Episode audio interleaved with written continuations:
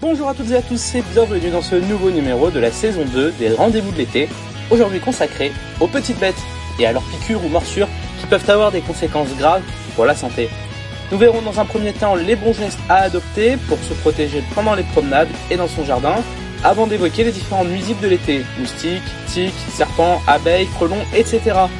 Nous vous présenterons ensuite le programme complet d'Animété et les dates de nos interventions, puis, nous apprendrons à réaliser une délicieuse mousse au chocolat qui ravira les gourmands. Nous nous intéresserons enfin aux animations estivales autour des animaux et de la nature. Je vous propose de commencer, c'est parti L'été, c'est la saison des randonnées, des balades dans la nature, des activités dans le jardin ou encore des repas en terrasse. C'est aussi la saison où moustiques, tiques, abeilles, frelons et vipères sont de sortie et peuvent piquer ou mordre avec des conséquences parfois graves pour la santé.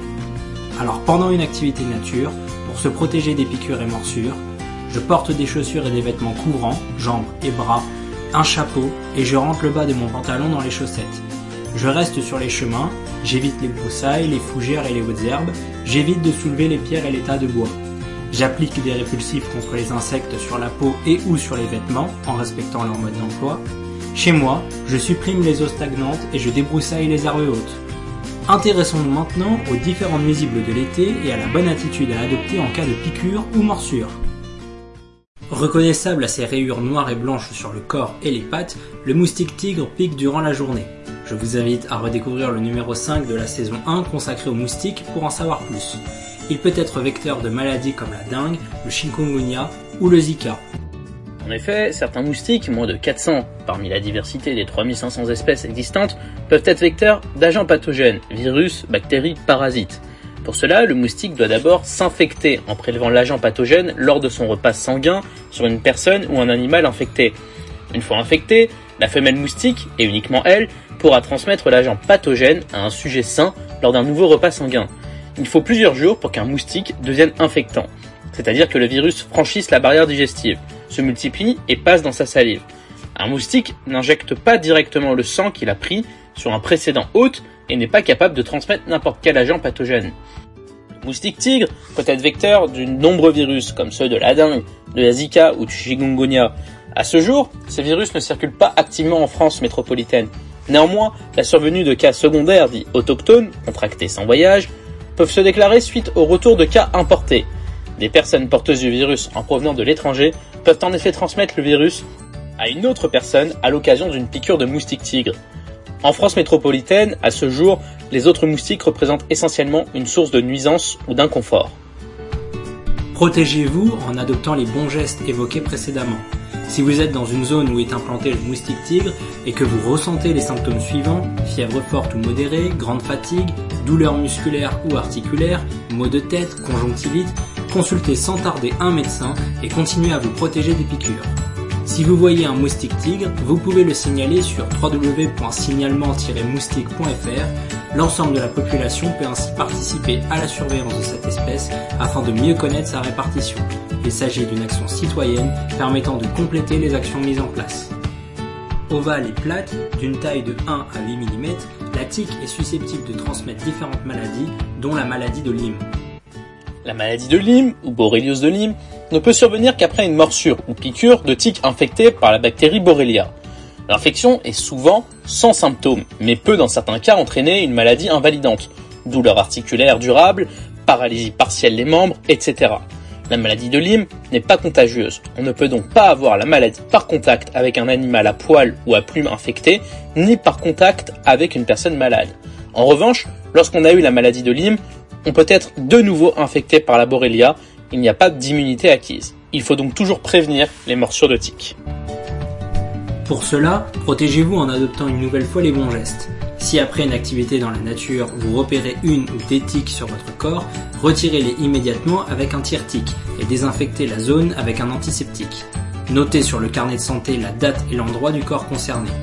Le site CITIC est un programme de recherche participatif et citoyen qui permet là aussi de signaler les piqûres de tiques. Tous les liens sont bien évidemment en description de la vidéo ou du podcast. Si dans le mois qui suit la morsure apparaissent une plaque rouge et ronde qui s'étend en cercle à partir de la zone de morsure ou d'autres symptômes, fièvre, paralysie, etc., consultez sans tarder un médecin. Dans les forêts ou au jardin, on croise parfois des chenilles se déplaçant en file indienne. Ces chenilles, appelées processionnaires, sont des insectes aux poils urticants qui peuvent entraîner des réactions inflammatoires parfois graves chez les humains ou les animaux. Afin de limiter les risques d'intoxication liés aux chenilles processionnaires, voici quelques conseils. Ne vous approchez pas et ne touchez pas les chenilles ou leurs nids, en particulier pour les enfants. Tenez-vous à distance des arbres porteurs de nids. Portez des vêtements longs en cas de promenade en forêt ou près d'arbres infestés. Évitez de vous frotter les yeux pendant ou au retour d'une balade. Évitez de faire sécher le linge à côté d'arbres infestés. En cas de suspicion d'exposition aux chenilles, prenez une douche et changez de vêtements. Si contact avec la chenille, photographiez-la pour en faciliter l'identification. En France métropolitaine, les morsures graves de serpents sont principalement dues aux vipères, le seul reptile venimeux vivant en liberté. Alors justement, gare aux serpents. Il arrive de plus en plus fréquemment que certains serpents exotiques, élevés par des collectionneurs ou apportés par des touristes, soient impliqués. La vipère a une tête triangulaire, la pupille fendue verticalement, le museau retroussé et décroché. Son venin peut causer des douleurs et un gonflement au niveau de la morsure, mais aussi des symptômes digestifs, cardiovasculaires et respiratoires. Dans de rares cas, la morsure peut être mortelle. Protégez-vous en appliquant les bons gestes vus en début de numéro. Si vous avez été mordu, appelez immédiatement les urgences en faisant le 15 ou le 112.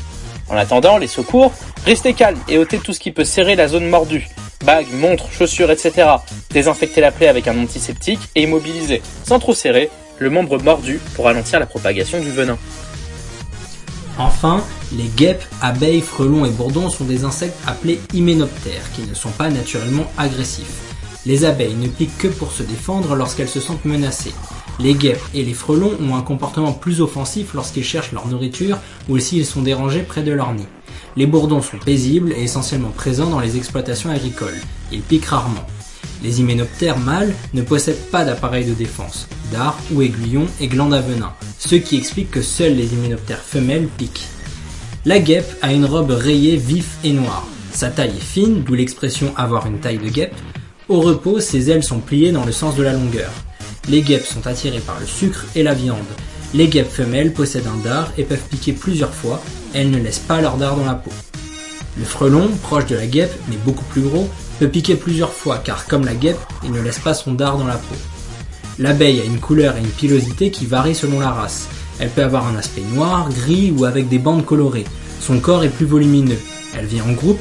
L'abeille a un dard barbelé, ne pique qu'une seule fois car elle laisse en place dans la peau le dard et la glande venin. Une partie de son ventre est arrachée avec le dard, si bien que l'abeille meurt après la piqûre. Le bourdon, plus volumineux et velu que l'abeille, vole en faisant du bruit, pique rarement et dans ce cas ne laisse pas son dard. Dans tous les cas, si vous êtes piqué, retirez rapidement le dard avec l'ongle ou avec une carte de crédit, n'utilisez pas de pincette, désinfectez à l'eau et au savon, puis appliquez une solution antiseptique. En cas de douleur intense, prenez un antidouleur par voie orale. Vérifiez si vous êtes à jour de votre vaccination contre le tétanos. En cas de piqûre dans la bouche ou dans la gorge, sucez un glaçon et consultez immédiatement un médecin ou rendez-vous aux urgences. En cas de réaction allergique, appelez immédiatement le 15 ou le 112, allongez-vous et surélevez vos jambes. Et comme chaque semaine, allons faire un tour en direct d'Animété à Choisy-le-Roi. Comme nous vous le disions dans le dernier numéro, l'opération estivale est de retour depuis hier jusqu'au 20 août. Cette semaine, il est temps d'en savoir plus sur le programme. Tout d'abord, la caravane d'Animété se déplacera chaque jour dans l'un des quatre quartiers Mouloudji, Barbus, Navigateur et Torres, du 12 au 16 juillet pour vous présenter toutes les animations à venir. Rendez-vous ensuite du 19 juillet au 13 août dans les quatre villages pour profiter d'un été plein de promesses à goûter sans modération. Structure gonflable, atelier graphe, balade fluviale, acrobranche, danse hip-hop, création de masques africains, wakeboard, etc. Pour clore l'événement, en beauté, direction le village fixe sur les berges de Seine la dernière semaine. Et chaque semaine, à partir du 19 juillet, un continent sera mis à l'honneur avec des animations pour toutes les générations.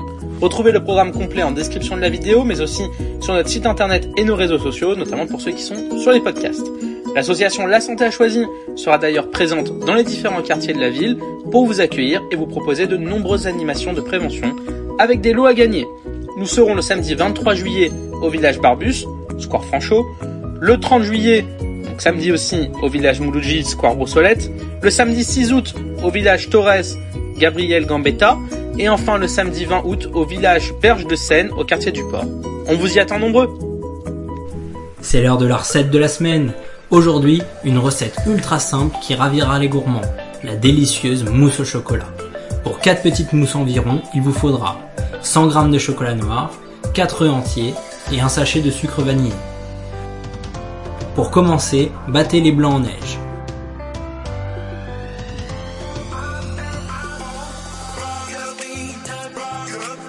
Puis, battez les jaunes avec le sucre vanillé.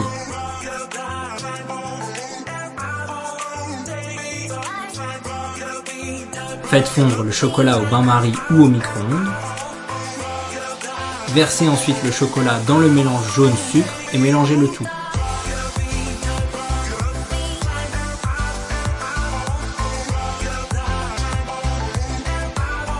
Incorporez les blancs délicatement plusieurs fois.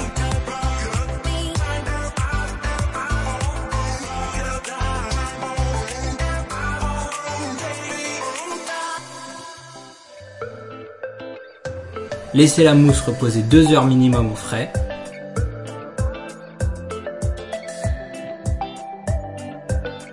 Et régalez-vous Nous avons beaucoup parlé des petites bêtes dans ce numéro, alors intéressons-nous maintenant aux initiations estivales autour des animaux. À Choisy-le-Roi, les animations à la ferme pédagogique des gondoles se poursuivent tout l'été, l'occasion de participer à des ateliers autour de la nature afin de sensibiliser petits et grands à cette thématique. Un programme riche et varié vous attend. Insectes, herbiers, laine d'art, potager, initiation à la pêche, du mouton à la laine et produits faits maison. Là encore, retrouvez le programme complet en description de la vidéo ou sur le site de la ville pour ceux qui sont en podcast. Les ateliers durent une heure et sont accessibles sur inscription par mail à ferme sans. Les enfants doivent être accompagnés par un adulte.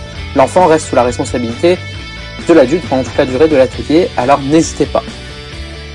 Voilà, ce numéro est maintenant terminé. Nous espérons qu'il vous a plu.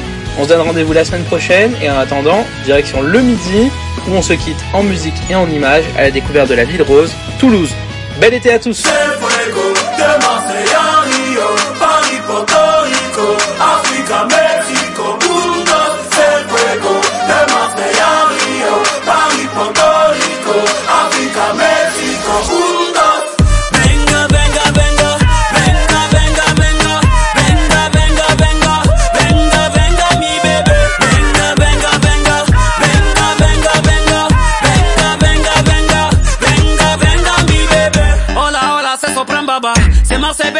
savais pas. Je suis accompagné de mes salopards. Quand les yeux bleus à cause des gyrophares. On a le quartier tatoué sur la peau. Et des hippodromes sous le capot. Des mélos de fous sortis du chapeau. Avec un sourire plus figé que la Mona.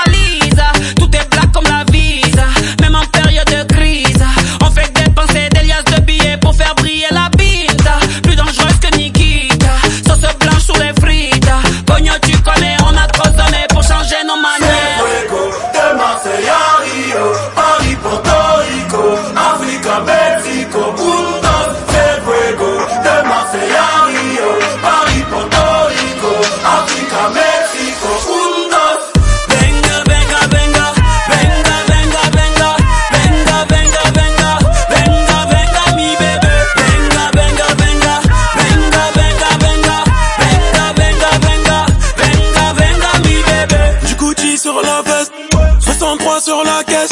Elle veut la vie d'artiste, elle veut la vie d'ami bébé. Roubaix c'est la psychiatrie, Marseille c'est la psychiatre. Et là les gars sur la piste, sous Et je vis ma vida, du soleil sous les titans. Bob sur mon visage, comme Kenji sur la guitare, la guitare. Et bah c'est sweet.